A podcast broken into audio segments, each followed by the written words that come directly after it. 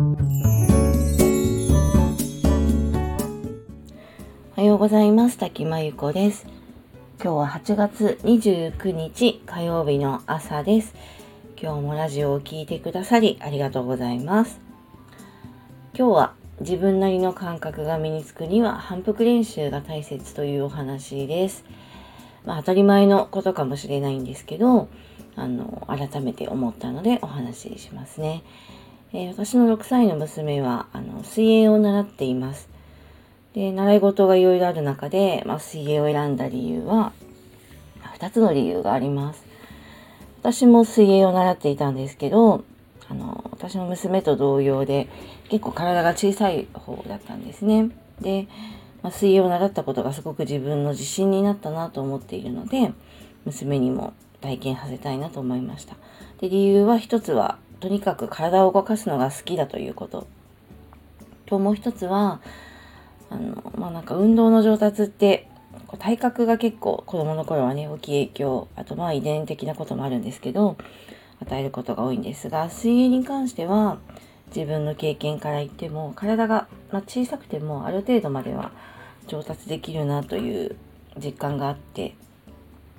えー、できないことを工夫して努力をしてある程度の結果を出すみたいなところまで経験できるといいなと思ってあの習わせています。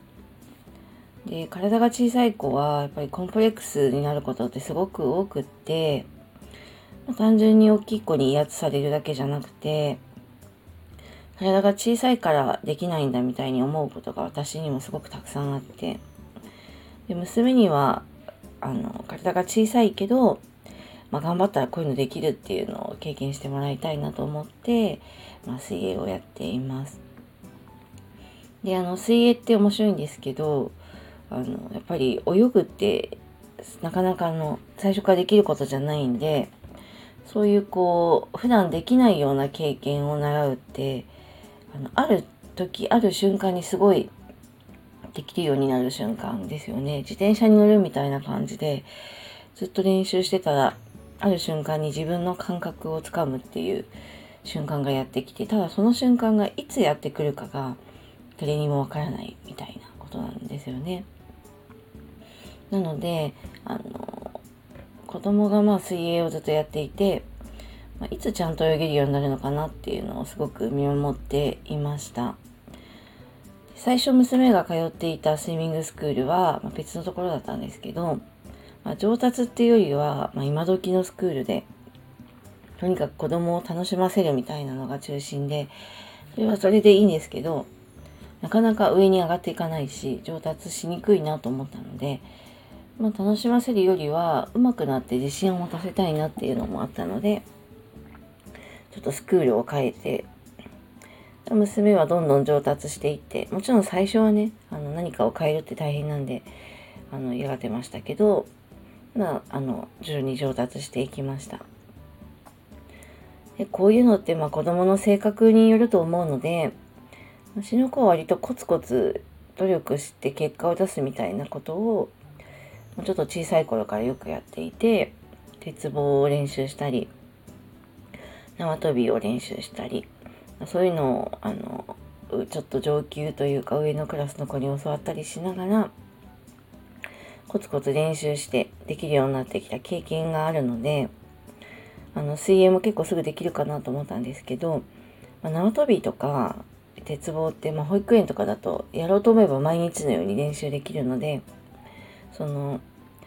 練習がこう反復練習が継続しやすいですよね。プールって週1回とかの習い事なので、せっかく自分の感覚が身についても1週間経つと忘れちゃうみたいなのもあって。なので、あの、合間に時々こう、公営のプールに行って、あのその感覚を、まあ、ちょっと思い出させようと思って、あの、練習したりしていました。で、この夏休みに、あの、集中レッスンがあるので、ちょっと申し込んで、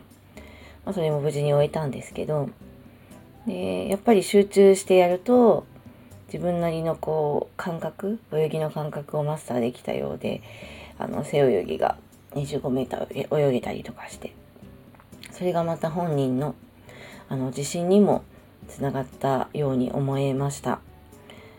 で、私はあの、ずっと囲碁の先生もしてましたけど、まあ、習い事って先生にね、やり方とか型を教わったりして、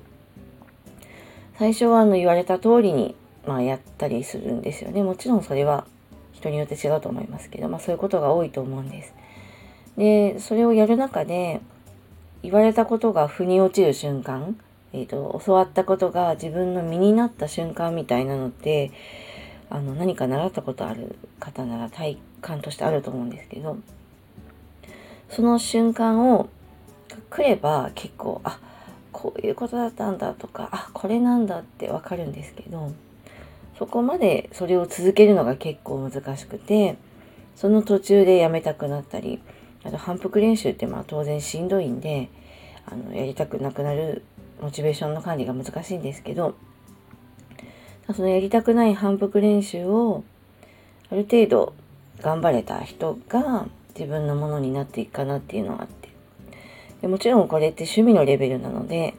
あのトップのね、あの、目指すような人はまた全然違う練習のやり方だと思いますけど、子供の習い事とか大人の趣味みたいなものに関しては、まある程度の反復練習ってすごく大事だと思うんですね。で、めんどくさいし、誰だってやりたくないけれども、まあ、それをコツコツ、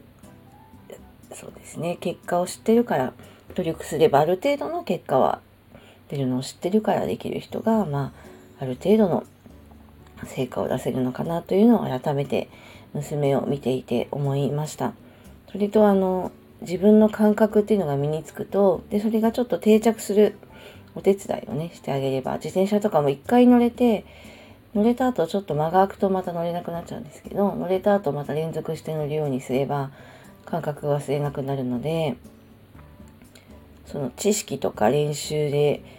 こう、ある程度身についたものを自分の感覚に落とし込むみたいなところまで頑張って努力するっていうのが大事かなと娘を見ていて思いました。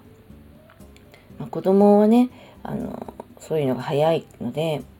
大人とは違うかもしれませんが、ただ大人も自分の感覚に腑に落ちるって瞬間すごくあるので、私もちょっと新しいことをやるときは子供を見習おうかなと思ったりもしています。ということで今日は自分なりの感覚が身につくには反復練習が大切というお話でした。今日もラジオを聴いてくださりありがとうございました。それではこの辺りで失礼いたします。滝舞子でした。この辺りの話はノートにも詳しく書いていますので、よかったら読んでください。それでは失礼いたします。